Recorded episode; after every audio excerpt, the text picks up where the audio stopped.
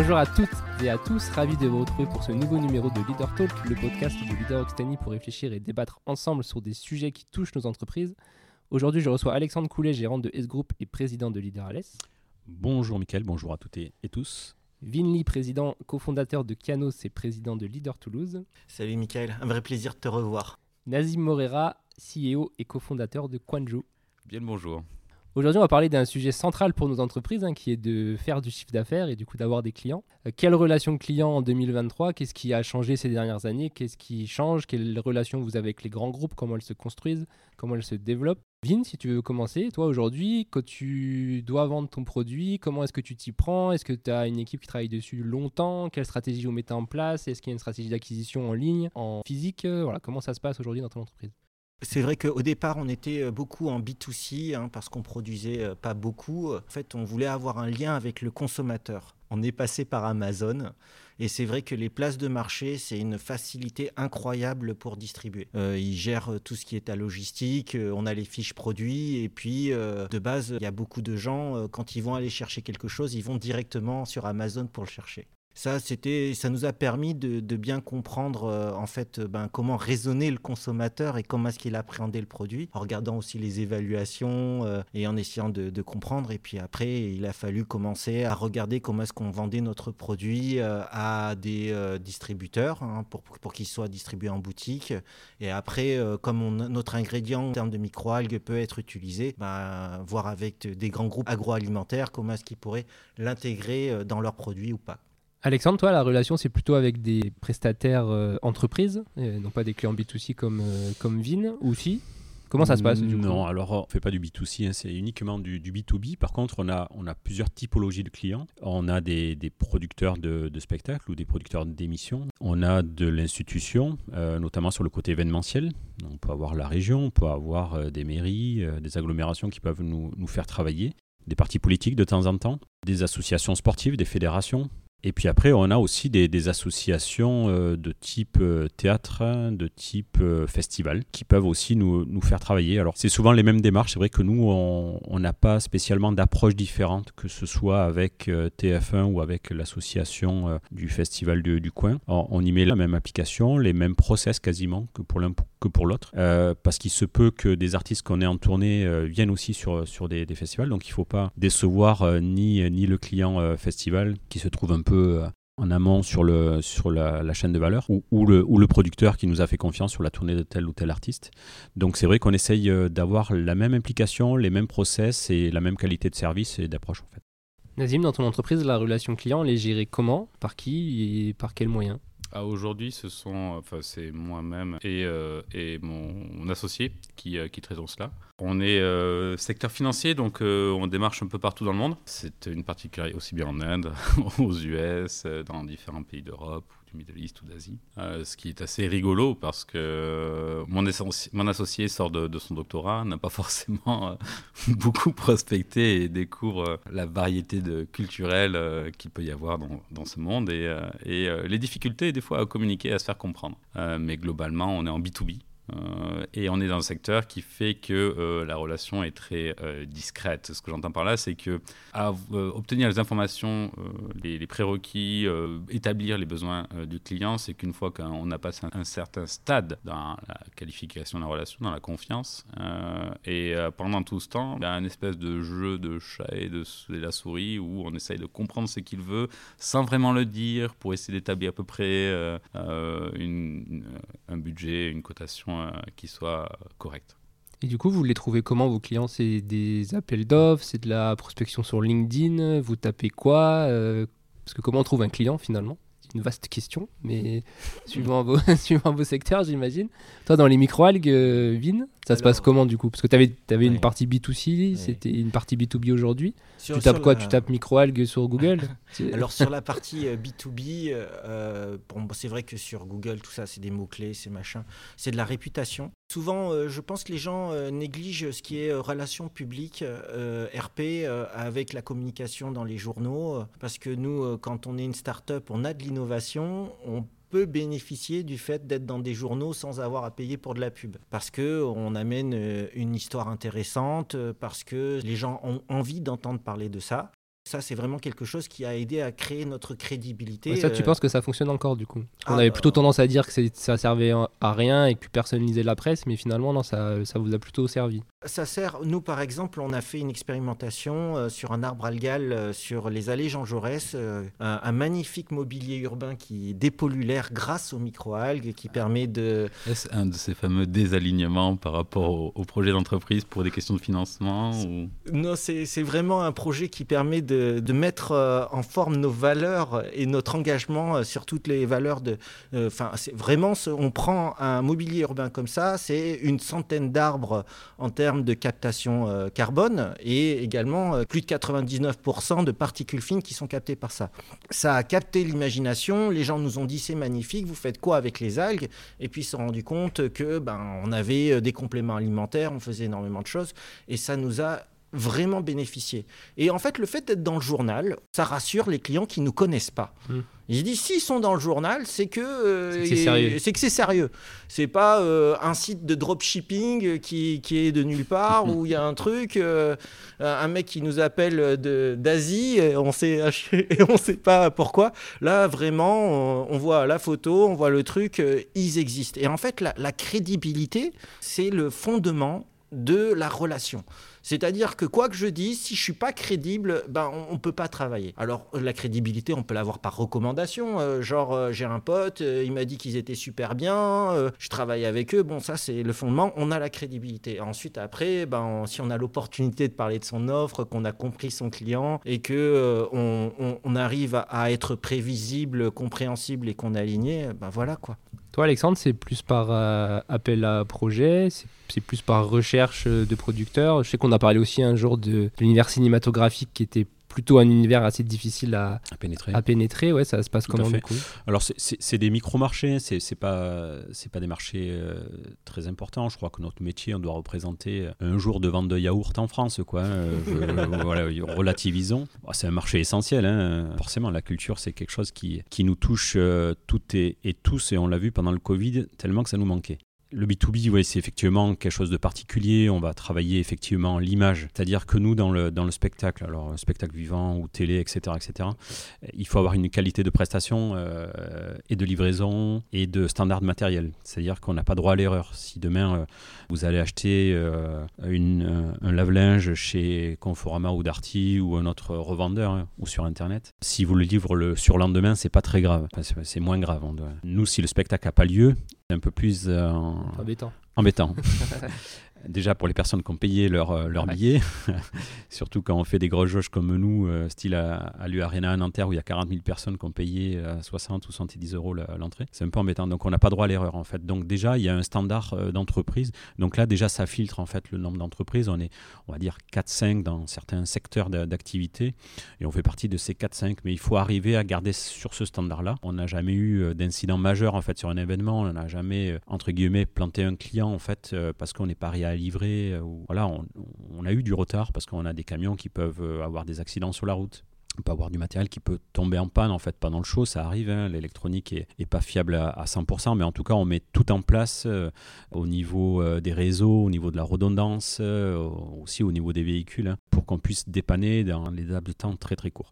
Donc ça en fait, le client il est chez nous très très sensible quand on fait une émission de télé en direct. Il faut pas que ça plante. Donc voilà, et on, a réussi en 20 ans quand même à créer une réputation qui, qui aujourd'hui est, celle des groupes, hein, qui est quand même assez majeure en France. Mais demain elle peut tomber en fait hein, si vraiment euh, on s'applique pas, si, on veut grossir en fait trop rapidement. On est toujours tendance à, consolider chez nous en fait. On fait pas de la production euh, comme euh, Vin pourra le faire prochainement, où tu peux avoir des, machines-outils qui peuvent donner, donner, donner, mais ça abîme pas en fait la, qualité des produits qui sont fabriqués en mettant une machine à côté. Nous, ça, peut en fait impacter. C'est-à-dire que si on va trop vite, si on met trop de personnes sur place, si on n'arrive pas à, générer les dossiers de qualité comme on fait pour tous nos clients, ben, du coup, ben, la qualité va, dénigrer, on va perdre en qualité de prestation. On peut planter des, des prestations parce qu'on n'a pas réussi à livrer, on n'a pas réussi à avoir la, la qualité euh, du matériel, et là, on va perdre des clients. Je, je sais pas comment tu arrives à faire de l'événementiel. hein. Moi, c'est le genre de truc. euh, c'est- quoi le plus gros, le, le- le truc le plus inattendu qui se soit passé? Un inattendu. euh, ouais, je Gros, forage. Euh, ils en ont pas, ils sont parfaits. Un gros forage, non, mais c'est- ça arrive, ça nous est arrivé. Euh, sur certains chantiers où on a des, problèmes. Aujourd'hui, on, est tout câblé en fibre optique. Mais à un moment, tu as quelque chose qui fonctionne pas en fait. Hein. Tu as, la voix, tu as la vidéo qui passe plus. Euh, ce qui est très embêtant, c'est qu'on a eu des, vraiment des gros plantages en fait sur, sur un show deux fois consécutivement en fait, en l'espace de, de 10 minutes. On a le temps de tout redémarrer en fait, parce que là, les consoles de mixage sont des ordinateurs en fait. Hein, c'est donc le temps de redémarrer ça. On a changé des, systèmes de redondance, on a enlevé certains actifs, on l'a remis, ça a refonctionné en fait. Mais le plus inquiétant, c'est qu'on n'est pas réussi à détecter en fait la, problématique de la panne. Voilà. C'est ça aujourd'hui notre inquiétude en fait. Aujourd'hui, c'est pas le fait que le matériel soit pas fiable, on a le matériel de ce qui se fait de mieux dans le monde en fait, euh, qui a été éprouvé, etc., etc. Malgré ça, bon, on arrive à, planter. On a le fusée Ariane, on a vu que c'était pas si fiable que ça. Hein. Vos clients, ils ont point de vue sur, le matériel? Ils connaissent, ils sont connaisseurs de votre. Euh, alors, nous, la particularité de notre métier, c'est que le, client payeur n'est pas le client décideur, on va dire que le producteur n'a pas des compétences techniques, va passer par des intermédiaires euh, qui vont être des, agences de design, entre autres, ou des, agences de techniciens, qui vont préconiser du matériel par rapport à, la qualité de la prestation ou au volume à couvrir, au design. Donc on va travailler avec eux en fait sur la valeur technique. Le service après-vente est un composant important de la relation client pour le coup chez vous. Totalement, totalement. Après, euh, c'est vrai qu'on ne peut pas parler de, service après-vente chez vous. C'est plus un laboratoire aujourd'hui qui, qui, travaillons sur les designs, on va dire, des, les demandes des, clients, parce que tout est sur mesure en fait. Hmm. C'est-à-dire que euh, ça, c'est vraiment la particularité de notre métier. Il n'y a pas un show qui ressemble à un autre, et bien au contraire, ils sont tous différents des uns des autres. Donc, on est toujours dans la création, toujours dans la, recherche de solutions techniques. Alors, on a des, forcément des aptitudes à, comprendre les connexions entre certains appareils, parce que c'est pas souvent les, les mêmes marques. Hein. Mais en tout cas, c'est une aventure à chaque fois, mais il faut arriver à le border, quoi. Mais c'est la difficulté effectivement aujourd'hui de, notre métier. Hein. On pousse toute la technologie industrielle dans le spectacle vivant en fait. On les pousse au maximum de, de leur capacité. Quoi. On est des vrais testeurs. souvent, on parle de, robotique, on parle de jumeaux numériques, etc., qui est une nouveauté dans l'industrie. Nous, on a utilisé ça depuis, euh, depuis des dizaines d'années hein, dans notre secteur. Et on les pousse, on les transporte, on, les, on, leur met des, des, des, kilos d'octets dedans. Et voilà. Et du coup, les clients que vous trouvez, comme l'a dit Zévin ou même Nazim, c'est par de la cooptation aussi que vous arrivez à pénétrer certains marchés? Par la réputation, tu l'as dit. La, réputation, et puis c'est souvent des cercles concentriques. Hein, nous, ça nous est arrivé entre autres sur, sur des plateaux euh, télé où tu as le producteur qui passe sur un autre plateau à côté, où tu y es, il voit la qualité de la prestation, et du coup, bah, il dit voilà, moi je, je voudrais ça. C'est des faits un peu boule de neige, quoi. Hein. C'est bouche à oreille, donc la réputation est très importante. Euh, je ne parlerai pas de, cooptation quand même dans notre secteur, mais, euh, mais effectivement, notre, notre réputation et notre irréputation est quand même assez importante. Et, et surtout la, la, qualité de la prestation sur site. Ça, on pousse vraiment nos collaborateurs à, bien finir, bien fignoler en fait les, prestations sur lesquelles euh, ils se trouvent. C'est l'image de marque. Sur un marché discret comme celui où tu es, Nazim, comment on fait pour trouver des clients du coup? Parce qu'ils sont invisibles ou visibles? Ça se passe comment? Alors ils sont euh, pour un bon tiers pas invisibles, mais disons qu'ils ont peu de présence, type euh, intermédiaire financier, fonds d'investissement. Ce sont pas nécessairement, ce sont des entreprises qui travaillent avec très très peu d'acteurs qui n'ont pas besoin de travailler, qui bah, un intermédiaire financier n'a pas forcément besoin d'avoir euh, plus de 80 clients pour être euh, absolument euh, sur des chiffres d'affaires démentiels. Soit ils viennent à vous, et vous ne savez pas trop pourquoi ni d'où. De toute façon, ils vous le diront pas. D'accord. Est-ce que ça rejoint les notions de réputation dont parlaient Vin et Alexandre Ou même pas forcément? Euh, Personnellement, j'aime pas trop ces clients-là parce que le du temps, on est dans des processus achats. D'accord. Et les processus achats, bah, il y a deux options. Alors, je suis désolé, hein, je dis pas que c'est pipé les processus achats, mais Souvent, on vient pour être le comparable, le, Deuxième le répulsif qui ramène la, première offre et qui est souvent sur des métriques qui n'ont pas trop de sens par rapport à l'objectif du projet. Mais bon, ça, c'est pas, pas le sujet. Soit, en gros, on est sur une compétition au prix, au budget qui nous amène là aussi des fois à... On nous demande des concessions qui n'ont pas trop de sens euh, parce qu'on ne parle pas nécessairement avec euh, les personnes qui vont exploiter la donnée, on parle euh, souvent avec des personnes qui sont en charge d'acheteurs, de genre de profil et qui n'ont pas pleine compétence dans le domaine. Et le dernier, euh, donc nous après on prospecte sur LinkedIn. Alors c'est assez marrant, ça marche bien. Moi je pensais que c'était euh, trop, exploité pour que ça fonctionne. Mais euh, c'est assez facile de nouer contact. C'est un peu plus difficile d'avoir, d'entretenir des relations avec ces personnes-là. Un, one shot, c'est-à-dire du call, enfin envoyer un message, ils vont répondre. Avoir un premier call, ça va marcher. Après à nouer contact plus en profondeur, c'est plus compliqué avec cela. Et ça vient de quoi, à ton avis? Trop de demandes du coup ou pas forcément Ou c'est parce que vous non, êtes... c'est nous, c'est le secteur qui veut ça sans doute. On se rend compte souvent que quand on parle à un tel, en fait, il connaît un tel qui est dans une autre structure, à qui on a déjà parlé, ainsi de suite. Donc il y a cet effet rebond. Et quand il y est pas, bah, il n'y a pas de raison de, de revenir à la mémoire des gens. Vin, ouais, tu voulais en dire Oui, euh, c'est vrai qu'il faut avoir une certaine lecture de l'organisation à laquelle on, on vend. Si on parle de grands groupes, euh, techniquement, euh, ils ont une manière d'acheter et ils ont une manière de décider et ils ont une manière de valider une décision avant qu'elle soit prise. Par exemple, euh, bon, moi j'ai un produit innovant. Si un département technique me contacte, je sais que je peux passer euh, des mois à leur envoyer des informations pour que le chercheur il se fasse plaisir, il ait appris des choses, il va avoir des trucs, bon, euh, et il va vraiment, il va vraiment kiffer. Ça va repasser d'un étage et on dit mais c'est pas du tout ce qu'on est en train de rechercher, arrête. Et là j'ai perdu des mois, mais ben, d'un autre côté, je me suis dit ah génial, je suis en train de parler avec tel grand groupe euh, et j'ai l'impression que je fais des choses. Mais c'est hyper important de se dire est-ce que je parle avec la bonne personne? Et euh, souvent, ben, quand on arrive à très haut niveau et qu'on a euh, par exemple un, le, le chef, le décideur, il a dit est-ce que tu me rapportes de l'argent? Est-ce que tu me diminues mes coûts? Est-ce que tu m'améliores en termes de compliance? Tu me diminues mes risques? Qu'est-ce que tu m'apportes? Et là, si on arrive à lui donner la bonne réponse et qu'il dit ouais, ça m'intéresse par la machin.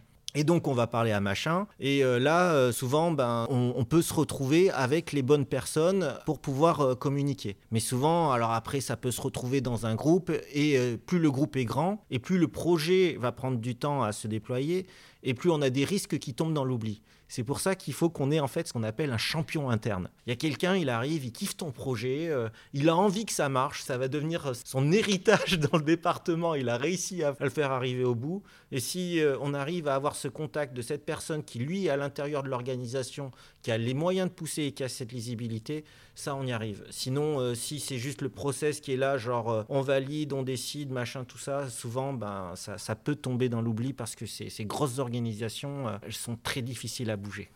Qu'attendent vos clients en termes de relations clients pures? C'est-à-dire, est-ce qu'ils ont envie derrière que euh, vous leur les appeliez pour savoir comment ça s'est passé, qu'il y ait un peu de feedback comme ça, ou pas forcément? En fait, ça n'a pas d'utilité plus que ça. Et ce qui compte, ce que disait Alexandre, c'est plutôt la qualité de la prestation. Ça se passe comment pour la fidélisation en quelque sorte de vos clients? C'est pur et dur euh, sur la qualité de la presta? Alexandre, si tu veux.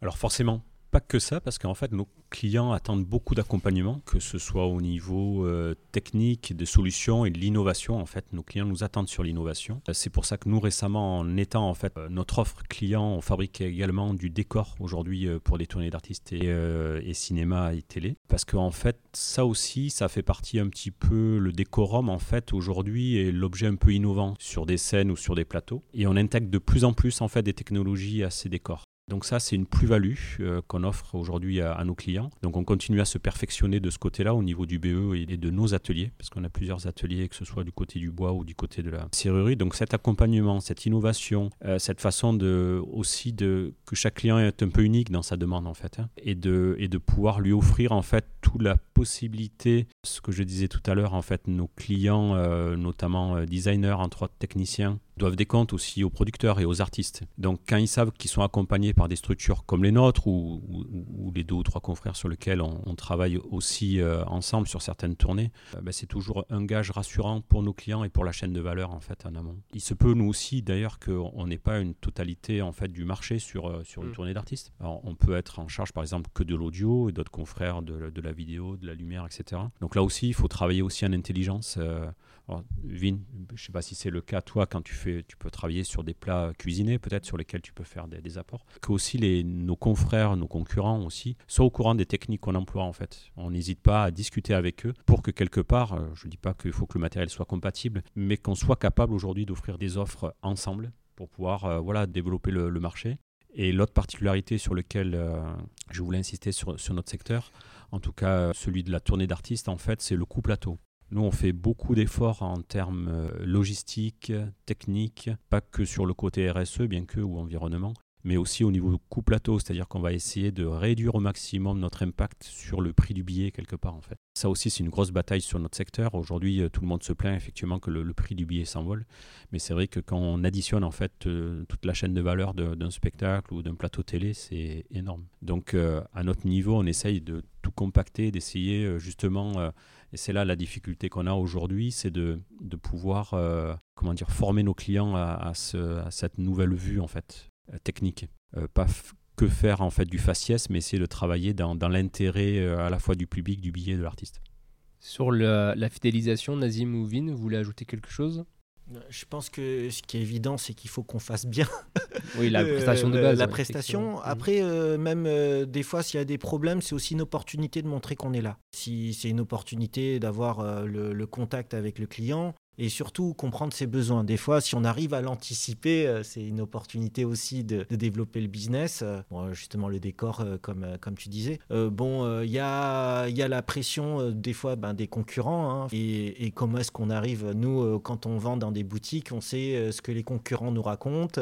Enfin, ce que les concurrents racontent sur nous. Donc, le client, il appelle, ils disent Ah, bah tiens, votre concurrent, il a dit ça sur vous, qu'est-ce que vous avez à dire? Bon, bah, moi, je, par exemple, je sais qu'il y, en a qui sont arrivés, ils ont dit, ils ont dit du bien de nous. Ils ont dit c'est pas mal ce qu'ils font, mais nous c'est différent.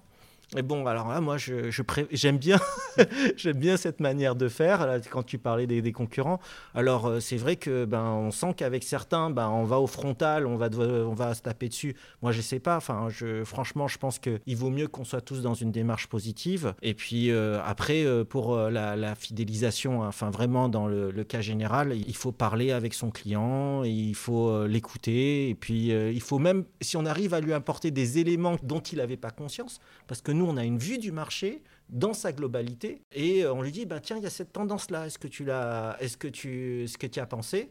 Puis il se dit ah oui c'est vrai euh, peut-être que euh, je peux l'intégrer. Et là on en fait quand on arrive à passer à des, des modes où on est plus en train de collaborer de, partenariat où on lui amène quelque chose d'autre que du produit et ben là on, on peut atteindre d'autres couches de décision. Et ça c'est sympa Nazim, sur la concurrence et la fidélisation, est-ce que tu as quelque chose à ajouter? On fonctionne un peu différemment, nous. Euh, nous, on a stocke de l'or noir et on essaie de le valoriser. On a un petit truc en plus que les autres n'ont pas, c'est que nos clients, ce sont nos, nos, product managers, ce sont nos product owners. On n'a pas, euh, pour ainsi dire, trouvé mieux que de demander à la personne ce qu'elle souhaitait en termes de, fonctionnel, en termes d'utilité des données. Et c'est pour ça qu'en fait, on fait de la co-construction avec nos clients. Et qu'à aujourd'hui, aucun de nos clients euh, n'a souhaité partir. Tout simplement parce qu'on leur délivre très précisément ce qu'ils souhaitent et de la manière qu'ils le souhaitent. On a une grosse brique technique gigantesque qui stocke beaucoup, beaucoup de données. Et le business consiste juste à, formater ça ou à euh, fournir différentes méthodes de calcul pour que ça corresponde toujours à un besoin bien spécifique, mais toujours sur les mêmes données. Donc nous, notre avantage, c'est que ça ne nous coûte pas plus cher, en gros, de, combler plus le client. Une petite niche de clients, d'énormes besoins, et plus on couvre les besoins, et plus ils sont, euh, entre guillemets, captifs. ça, c'est un avantage de notre marché, le business de la data. Un dernier conseil pour les chefs d'entreprise sur la relation client? Écoutez, soyez à l'écoute de votre client. Après, il y a ce qu'il vous dit et ce qui se passe vraiment. Donc, euh, bon, ben, bien entendu, euh, le prix est toujours trop élevé, euh, vous n'êtes pas assez rapide. Bon, il y a, toujours ça. Est-ce que c'est vrai hein? Enfin, je ne veux pas savoir, mais ce qu'il faut, c'est vraiment essayer d'aller plus loin. Et... C'est marrant, moi j'ai toujours considéré que quelqu'un qui disait que le prix était trop élevé, c'était quelqu'un qui était plus achat que vraiment décideur. Ah oui. Oh, il peut le dire avec un sourire. Oui. S'il arrive à, négocier un peu, un bon chef d'entreprise. Ah, c'est vraiment cher alors. bah, moi, il n'y a pas un seul fournisseur à qui je dis qu'il est, à qui je dis qu'il a le bon prix. Hein, oh, c'est une base.